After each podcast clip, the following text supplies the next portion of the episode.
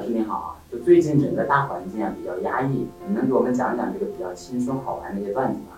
今天要讲点轻松的是吧？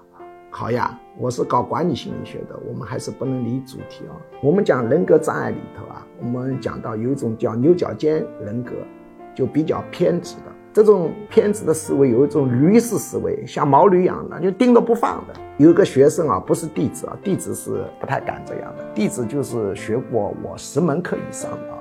学生学一门课的有七万人，弟子有三千多人。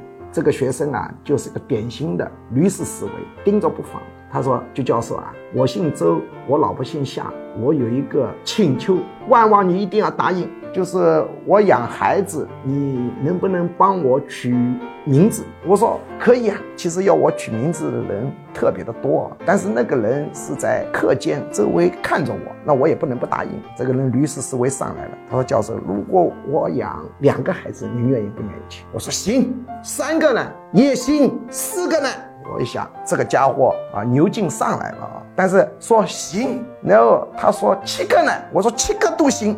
他说七个你想取什么名字？我说你不是姓周吗？你的孩子就叫周一、周二、周三、周四、周五、周六、周七，行吧？大家哄堂大笑。这个偏执型的学生啊，居然还定下去。如果八个呢？我指指他老婆，你老婆不姓夏吗？你姓周吗？第八个孩子叫夏周一。这个牛角尖人格就是这种驴死死盯着不放。